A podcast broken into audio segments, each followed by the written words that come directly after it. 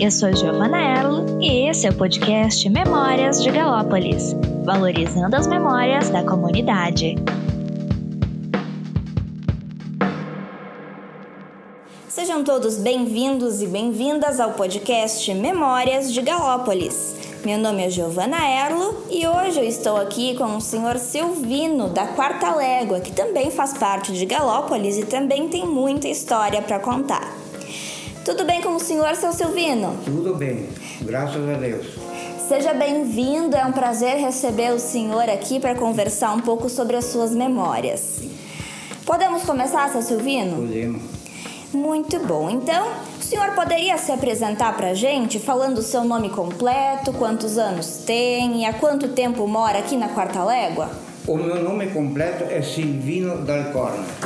Eu tenho 80 anos e moro aqui há 80 anos. Nasci em São João da Quarta Légua. Como é a vida no campo? O senhor sempre trabalhou com a agricultura familiar? A vida de campo é muito judiada, mas eu gosto de morar nela. E qual é a importância do meio rural para a sua vida? A importância é que eu tiro o sustento da minha família. E quais lembranças mais marcaram a sua infância na Quarta Légua? A primeira comunhão, as aulas primárias, o encontro com colegas, é, brin brincar com carrinho de lomba, o filó que meus pais faziam nas casas dos vizinhos com os pais e os irmãos. Muito legal. O senhor falou do filó, né? O senhor Sim. poderia falar como era esse filó? O filó era que nós vizinhos saímos de casa e nós pegávamos o lampião, porque luz elétrica não tinha, nós pegávamos o lampião e nós íamos nas, nas casas dos vizinhos nós ficávamos até às 11 horas falando, conversando, contando do trabalho, contando anedotas. Tudo isso acontecia dentro do filó.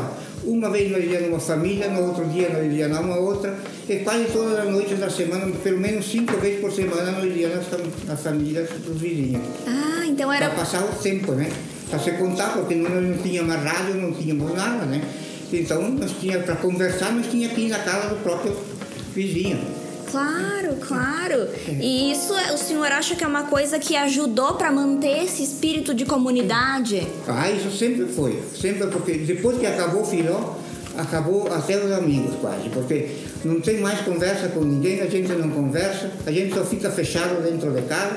Eu acho uma coisa muito errada isso aí. Eu devia continuar o filó que nem antigamente.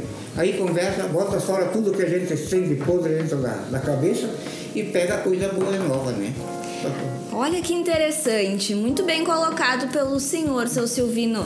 Então o senhor falou que esse filó ele não teve uma continuidade. Na vida adulta do senhor ele já não existia mais. Não, não. Na minha vida, depois que eu fiquei adulto, eu que fiquei, não, não teve mais filó. Isso faz, faz 50 anos, mais do que 50 anos, que nós não vamos mais na filhota em nenhum lugar. E para substituir essas, uh, essa convivência que existia, quais as, as lembranças que o senhor tem da sua vida adulta? A minha, a minha vida adulta eu, depois que eu comecei a ficar com, com, certa idade, de 20, 20 e poucos anos, a única coisa que nós tínhamos era conversar com os amigos, porque não tinha, nós não tinha mais a filhota, então nós pegava e ficava com os amigos, conversando, contando anedotas, contando de onde que nós íamos, tudo isso, é isso aí que nós fazíamos. E o que mais vocês costumavam fazer nesse período? Nós, nós fazíamos o seguinte, nós pegava e dizia assim para minha mãe, mãe, mata uma galinha e faz um brodo que nós viemos com os amigos. Então nós vinha com os amigos, nós tomávamos um jogávamos uma carta, era isso que nós fazíamos, porque não tinha outra coisa para fazer. Porque televisão não tinha para olhar, rádio não tinha para escutar. E o senhor falou no brodo, né? Sim. Talvez as pessoas que estão em casa não, não entendam, né? Porque Sim. aqui muito do dialeto que se fala ainda é o talian, que é uma, uma derivação do, do dialeto vêneto trazido, né? Pelos primeiros imigrantes. O que, que é o brodo? O brodo é, bota um, um, uma galinha na panela e faz o caldo. Ele faz o caldo, então a gente faz, toma o caldo é, bota um temperinho dentro, uma, uma salsa, uma coisa, uma cebola dentro para fazer o gosto, e depois a gente bota um, uma pimenta, a gente bota um queijo e a gente toma o caldo e, e come a carne da galinha, o, o brodo assim. Para fazer o caldo. O brodo é o caldo de hoje, né? Isso aí. Tá aí a dica para vocês repetirem em casa. Muito bom, seu Silvino. Dá para perceber que eh, aqui na Quarta Légua ainda se fala bastante no dialeto local, né? No talhão. O senhor acha que isso é, é bastante característico daqui? É importante para manter a identidade do local? Ah, isso é muito bom. Porque eu, eu também, até meus filhos, já conversam em, em italiano. Os meus netos, eu sempre dou as dicas como eles devem fazer. Quando eles perguntam alguma coisa, eu sempre digo, é assim, assim, para eles conversarem em italiano, para manter o italiano na, na, região. Porque nem todos querem manter, porque quase a maioria já abandonaram o italiano. Porque muita gente, tu pergunta, porque nem os netos da minha idade lá, muita gente eles não sabe o que é italiano. E pergunta, o que é, que é enxada? É, enxada é sapão, uma vez dizia. Eles não sabem. Ah. Isso, isso, uma foice, uma foice nós chamava rancon é, para foice. Tudo assim era uma tábua, nós chamava de ace. E, e, os italianos mesmo. Era tudo diferente do que hoje, não é? é o nome assim apropriado que a gente fala.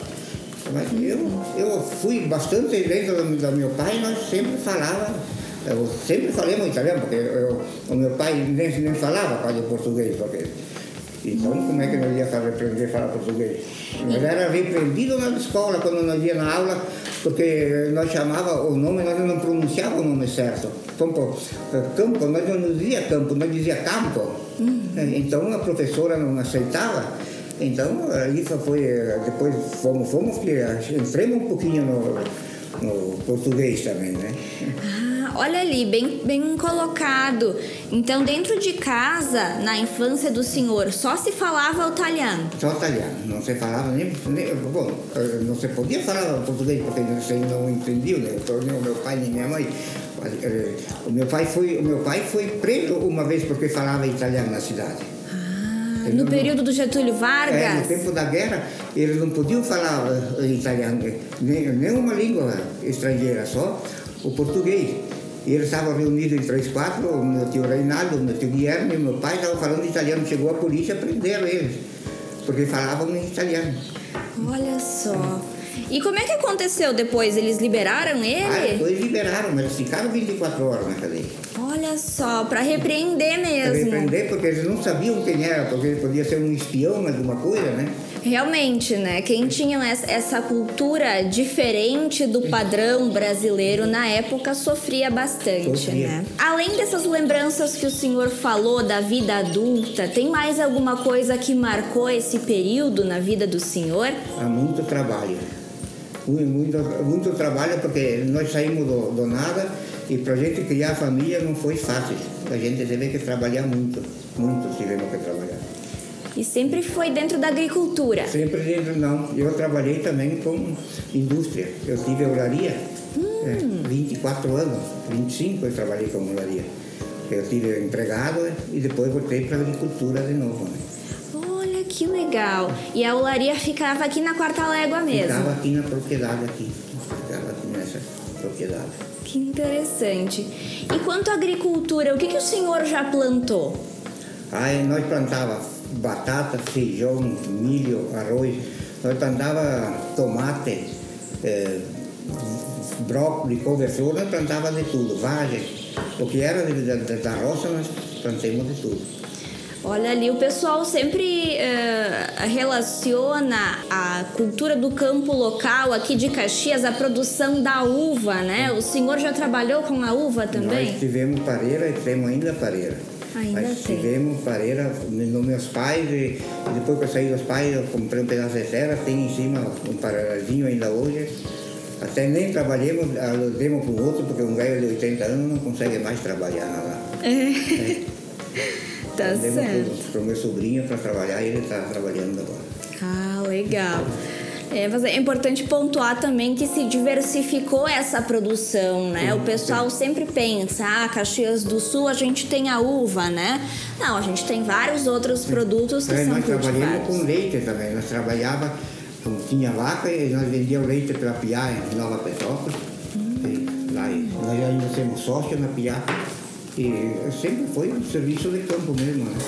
E, e como que era esse transporte daquilo que era produzido aqui, seu Silvino? Nós tinha condução própria e o leite era transportado pelo cara que vinha buscar o leite ali em Nova Petrópolis. A Piá tinha o cara que vinha fazer o, o colher o, o, o leite. O resto nós levar as, as verduras, nós levava a Porto Alegre, na Seara. Nós tinha condução própria. Isso mais recentemente o senhor se refere? Agora, recentemente, eu tenho aviário. Faz 20 e poucos anos que eu tenho aviário. Ah. Então, agora, eu, os aviários, eu digo, o meu guri ficou, eu di até o aviário, eu di para o meu filho. Então, ele, hoje ele está com 43 anos, 44. Então, hum. ele fica cuidando, porque eu, já, a minha parte, eu já fiz. Com certeza. É. E então a família continua trabalhando no campo? Continua, a família continua trabalhando no campo. A filha não, a filha é professora. Ele, o meu filho é formado em administração, mas ele está trabalhando aqui com, com o pai agora, até que ele está vivo, depois não sei o que, que vai ficar. Hum. Ele está trabalhando aqui comigo agora. Olha ali. E o senhor acha que é importante que essas pessoas mais jovens fiquem no campo trabalhando aqui?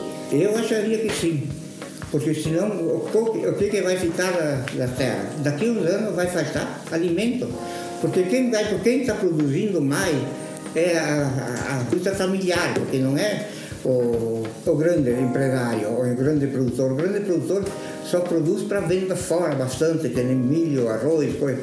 Mas o pequeno é, produz de tudo, né? Um pouquinho. Então, eu acho que é a familiar que, que produz mais, que deve continuar. Muito bom. Realmente a importância da agricultura familiar no Brasil é muito importante, né? E aqui na Quarta Légua é o foco da produção. A gente não tem nenhum grande Sim. produtor com hectares e hectares, né? São, é uma produção muito diversificada. Aqui produz de tudo, né? Ali, é, tudo, tudo não, mas produz de tudo que é tipo de verdura. Tem uva, tem, tem pareira, é, tem uh, arroz, bom, eles têm, eles produzem de tudo um pouquinho, né? Tudo, tudo não, mas é bem, bem diversificado o produto. Então, seu Silvino, a gente já falou das lembranças do senhor aqui na quarta légua, né? Na infância, na vida adulta. E o senhor pontuou bastante a importância da comunidade, de viver em comunidade. O senhor acha que é importante essa a, a manutenção dessa comunidade no meio rural? A importância é, da comunidade é ficarmos reunidos para reivindicar dos órgãos competentes o bem-estar da comunidade. Muito bem colocado, seu Silvino. Com certeza, às vezes a, as comunidades rurais, por estarem mais afastadas da cidade, às vezes ficam desamparadas diante do, do poder público, né? Muito bem colocado. A gente realmente precisa se reunir e, e buscar melhorias em conjunto, porque isso facilita muito para conseguir os nossos objetivos, né? E o senhor acha importante preservar essas relações sociais para manter uma identidade aqui na Acho Quarta Légua? Acho sim. Senão a localidade perde seus valores. Muito bem.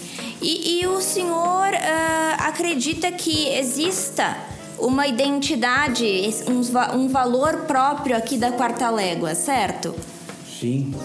Eu acho que o, o valor maior é ficar uh, o bem com a família e com a comunidade. Querer-se bem, não odiar-se, eu acho que o melhor bem da comunidade é ficar reunidos, sempre juntos e não em briga. E isso é bem característico aqui da Quarta Légua, né? Sim, porque aqui na Quarta Légua não há esses valores de briga entre vizinhos e sociedade. Todo mundo trabalha, todo mundo se mantém, se um precisa de alguma coisa, o outro vai ajudá-lo. Tudo assim, não é que nem muitas localidades que só vivem em briga e se fica fechado dentro de casa. Então, muito bem, muito importante preservar isso também. E o senhor acha que aconteceram transformações na quarta légua ao longo do tempo? Quais essas transformações que o senhor percebe? A, a maior transformação que houve foi a saída dos jovens da, da, da localidade. E depois teve a terra da estrada que foi trocada pelo asfalto, que era barro, agora tem asfalto. O lampião pela luz elétrica água de poço da terra pelo poço artesiano, o telefone convencional, telefone celular. Hum. Tudo foi modificado nessa, nesse meio tempo aqui. Eu acho que a maior transformação foi isso ali foi essa. E se o senhor tivesse que falar alguma coisa que permanece aqui, desde o início lá de quando foi criada a quarta légua, qual seria esse, esse valor que o senhor comentou antes? Eu acho que o maior valor, valor que tem a comunidade é o bem-estar de todos. Eu, todos não se odeiam e ficam juntos quando um precisa, o outro ajuda. Eu acho que o maior bem da sociedade é a união de todos. Muito bem, e isso se manteve desde a criação da desde, quarta légua até hoje? Criação, desde quando me lembro, sempre foi assim. Muito bom. Muito bem, seu Silvino, a gente está quase finalizando a nossa entrevista, mas antes da gente finalizar, eu pergunto para o senhor: o senhor gosta de morar aqui? Qual é o seu sentimento pela Quarta Légua? Eu gosto sim de morar aqui. O meu maior sentimento sobre a Quarta Légua Galope sempre foi o melhor possível. Qual mensagem o senhor gostaria de deixar para as pessoas que estão nos ouvindo em casa? A minha mensagem que eu deixo é que as pessoas se respeitem mais e que, e que visitem as comunidades do interior, que são muitas, para ver como as, as comunidades vivem em perfeita harmonia. O senhor falou dessa importância da comunidade, das transformações que aconteceram ao longo do tempo. Qual é, foi o papel do senhor para essas transformações? Qual a atuação do senhor aqui na Quarta Légua? A minha foi sempre na, na cabeça do, do, topo do monte, como se chama. Porque eu sempre fui um dos primeiros a tomar assim, a iniciativa de fazer as coisas.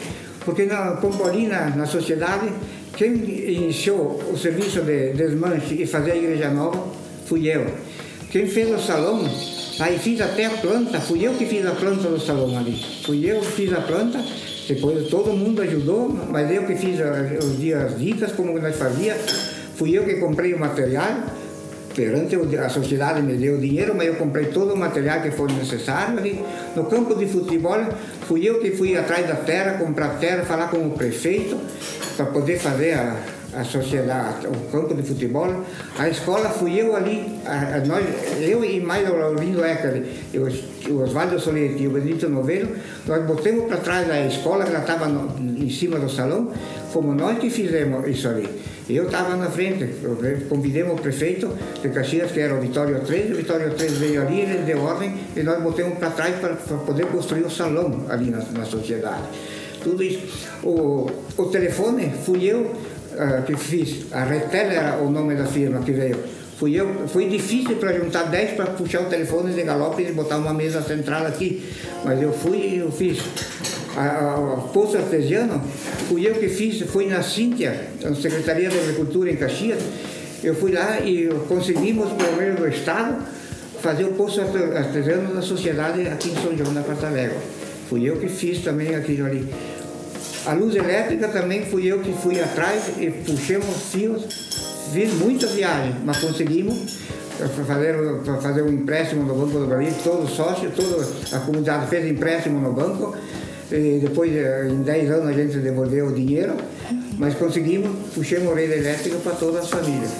Isso foi tudo, eu sempre fui na, na, na cabeça do negócio.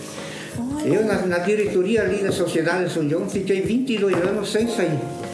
Fiquei trabalhando na sociedade. Mas fiz mais, mas 22 anos eu fiquei sem sair, sempre, sempre, sempre na diretoria da capela.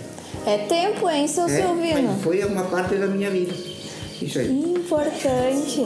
Eu, eu quando nós trabalhávamos ali na igreja da construção do salão, nós não tinha eh, gente que trabalhava ali, mas quando vinha mercadoria para descarregar, areia, cimento, coisa para descarregar, eu tinha olaria, então eu pegava os meus empregados, ia lá e des, descarregava, botava tudo em ordem. Quando não tinha funcionário que precisava na sociedade, eu pegava do meu funcionário, levava para a sociedade, ficava até dois, três dias trabalhando. Eu trabalhei ali na sociedade para fazer o salão eu trabalhei quase três meses. Eu trabalhei, fazia o serviço de casa e ainda trabalhava na sociedade. E era gratuito o serviço que eu fazia, não era? Nunca cobrei. Eu acho que é importante ressaltar aqui para o pessoal que está nos ouvindo que o seu Silvino se refere a São João da Quarta São- Légua. Isso é né? São João da Quarta Légua. São João da Quarta Légua, que é uma das comunidades do interior da É a Quarta Légua. comunidade do interior de Galópolis. Isso aí. O senhor comentou que eh, antes da atual igreja que a gente tem aqui, existia outra. Existia assim. Como é que era essa igreja? Era, a- era a igreja de tijolo, uma igreja não era muito grande, mas era, até era bonitinha. Mas eh, a sociedade resolveu, em comum acordo com todos os sócios, resolveram de fazer, de fazer uma nova capela. Então, assim, vamos, derrubemos isso aí e fizemos a, a capela nova e tudo bem, fomos com a capela nova até, até hoje. eh, Reformaram, foi reformada de novo também, mas é essa que nós fizemos. Foi em 65 a capela, legal. 1965. E, e aqui é bastante forte essa presença da religiosidade, a comunidade é bastante católica, né? O senhor acha que é importante o, o- a religião para manter a comunidade unida Eu acho que aqui? sim, porque quando eu era novo, nós podíamos ir jogar futebol e tudo, mas quando era às três horas, o meu pai dizia assim, vai pro terço. Nós dizíamos em italiano, é rosário, vai a rosário, logo podemos dar jogar a bola. É, ia ao terço, depois a gente podia jogar futebol, fazer o que queria, mas nós tinha que sempre, sempre rezar. E depois, depois veio sempre, todos os domingos era missa. Não é que nem agora, mas era missa, todo mundo ia para a missa, gorizada, a família, a família inteira ia. E nós rezávamos, depois quando era 10 horas ia para casa, se fazia, a família fazia o almoço, tudo bem. Eu acho que agora estão caindo fora um pouco da, da realidade do- da religião. E, e aquela casa ali, que a minha mãe comentou que o senhor morou ali também, aquela casa... Essa aquela casa ali era dos Kopp, os alemães, que veio da, da Alemanha. Era do Henrique Kopp, a casa. Ele tinha comércio ali. Quando eles vieram da, da Alemanha, fizeram essa casa ali e depois então eles botaram o comércio ali dentro dessa casa.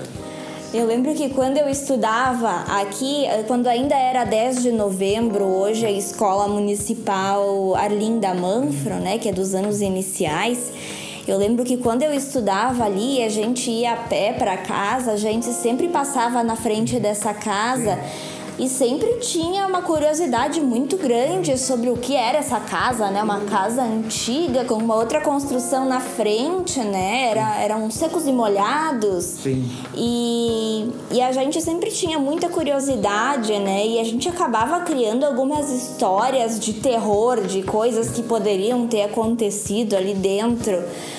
E, e eu acho que isso era muito comum, né? Principalmente para as crianças, mas Essa casa ali que está construída seco de molhado, foi- não, não é aquela do Henrique Kopp, ali foi meu pai que construiu. Foi o meu pai em 1948. Ele construiu e alugou para os eh, Mário Santini, eh, uma bodega, um armazém ele tinha. E depois, então, quando o Mário Santini saiu, quem pegou a sociedade ali eh, foi, foi o meu pai, então pegou, porque depois então ficou com o armazém até 1959, meu pai. Depois então ali ele fechou o armazém, durou 11 anos o armazém. E desde então se encontra fechado esse Fechado. armazém. É. E ali na, na entrada de São João tinha ah, o Abramo Tisotti, ele, ele tinha armazém, ele tinha uma casa de madeira, bem ali onde eh, que tem um pinheiro, tinha um armazém, ali também era dois andares de madeira, ele morava em cima, embaixo tinha armazém. Olha. Então existiam várias casas comerciais É, aqui. depois aqui, aqui na vizinha ali, era o Alfredo Petef, que tinha armazém ali. Ele, Alfredo Petef, ele construiu a casa ali e fez, botou o armazém ali. Depois fechou também. Depois já tinha o Bonifácio Cistro, depois do, do Alfredo Petef, ficou Bonifácio Cistro. Depois de Bonifácio Cistro, e ficou a Ana, a, a família do Cistro, e ficou com o armazém até poucos anos atrás. Eu lembro de ir com o meu avô comprar chocolate ali na, na Ana. Aham. Então realmente ficou até pouco tempo atrás, né? Essa, ela ficou viúva, a dona Ana ficou viúva, ela tinha sete filhos e o mais velho era o Carlinhos, com 12 anos. E ela, e ela continuou com o armazém, depois ela continuou o armazém até faz três, quatro anos que fechou o armazém, não faz muitos anos. Senão ela sempre trabalhou com o armazém. E, e, qual que era essa, re, essa relação entre os produtores locais e esses armazéns? Vocês costumavam a, a vender para esses armazéns? Os armazéns era o seguinte, para os armazéns comprava os produtos coloniais e depois eles trocavam por mercadorias. Que tinham o café, o arroz, tinha outras ferramentas que precisava. Que nem o círculo aqui era que nem um atacado. Ele tinha de tudo dentro desse armazém. E ele tinha uma caminhonete, eles pegavam os produtos coloniais e vendiam, nas, ele ia vender na cidade. E, e depois então ele pegava outros produtos, trazia o sal, o açúcar, tudo em saco. Então os colonos compravam e fazia a troca. Era o, o, divertimento aqui na Quarta Légua? É, é, era em comunidade? Tinham os jogos dentro da comunidade? Como era o, o quatrilho? Que eu sei que o quatrilho ele era bastante presente aqui. O quatrilho sempre foi um dos melhores jogos que os italianos levaram para cá. Porque todo, todo domingo, era cinco, seis meses, tinha lá e jogava quatrilho. Depois, aquele que não jogava quatrilho jogava 66, aquele que jogava 66 jogava 37. E depois, quando era na, na beira da noite que alguém tomava algum traguinho, então dizia assim, agora vamos fazer uma mora. É. Então é, era a mora. Depois da mora, ainda quando antes de sair, assim, bom, agora todo mundo deixou de jogar carta, todo mundo deixou de jogar mora, então vamos fazer sul bel masculino de fiore. Então nós cantava ainda. Dava uma cantada, bom, agora vamos para casa. Era, era isso aí, era todo domingo. A maior parte da bebida que eu, que tomava na sociedade era um vinho. Tomava um vinho e uma, uma limonada, que antigamente chamava gasola. Eu fazia um, uma garrafa de vinho, vamos jogar o, o nós jogávamos o trisete, o que, que nós vamos jogar de valor? Vamos jogar uma garrafa de vinho e uma gasola. Quem, quem perde, paga. E nós fazíamos e passávamos o vinho. E tudo isso era produzido aqui na localidade é, também? Só, só a, a, limonada não, a limonada era comprada. Ah. Mas o vinho era produzido aqui. Não sempre foi. E a gente escolhia, não era, não era o, o dos melhores, era o melhor vinho que a gente tomava, porque se não era bom, não se tomava. E, e o senhor já chegou a produzir vinho? Sim, nós chegamos a produzir. Na casa do meu pai, nós tinha cantina, eh, nós fazia 70, 80 mil litros de vinho por ano. Nossa! É, e era vendido tudo na cantina centralizada, porque nossa cantina era cantina rural. E para engarrafar, tinha que vender por uma centralizada. Então, nós vendia para o Pomerlato, vendia para o Forno, para o Mose, para o Antunes. Então, eles eh, tinham a cantina centralizada, eles tinham licença para poder engarrafar. Nós, como cantina rural, não se podia fazer isso aí. Só produzir. Aí pegava, vinha o cara, pegava da amostra, se o vinho estava bom, ele liberava. Senão, ele não podia nem, nem sair da colônia, tinha que ficar e botar fora. Porque o vinho que não era bom, eles pegavam, vinha o fiscal e botavam na sala dentro. Então não era, não, não se podia mais tomar. Tinha que botar fora, abrir a pipa e largar eles no, no mato. Entendi. É. Que pena! É, é, mas se não era bom, eles não aceitavam, né? Todo mundo tinha que produzir vinho de qualidade. É. Nós tomávamos vinho de qualidade, não, não, não tomava vinho podre, né? Muito bem, seu Silvino. Muito obrigada pela participação do senhor no podcast. Eu acho que foi bem interessante. Até então a gente não tinha gravado uh, nenhum episódio focado no interior, na quarta légua, né, no caso. E foi muito importante para que as pessoas conheçam Galópolis como um todo, onde as léguas também fazem parte, não é mesmo? E então eu agradeço muito a participação do senhor e agradeço a todos que nos ouviram e que estão acompanhando o podcast aqui pelos nossos canais. Muito obrigada a todos, muito obrigada, seu Silvino. Não tem nada a agradecer. E quando necessitar de alguma pergunta que eu não, que não estou ao vosso alcance, eu, se está dentro do meu alcance, eu responderei. Com Muito certeza. Com certeza, eu vou procurar o senhor de novo no futuro. Se eu chegar à idade de 100 anos, tu pode vir que eu respondo. Perfeito, então vamos torcer que o senhor chega lá sim. Muito obrigada pela atenção, pessoal, e aguardem o nosso próximo episódio. Até lá! Tchau!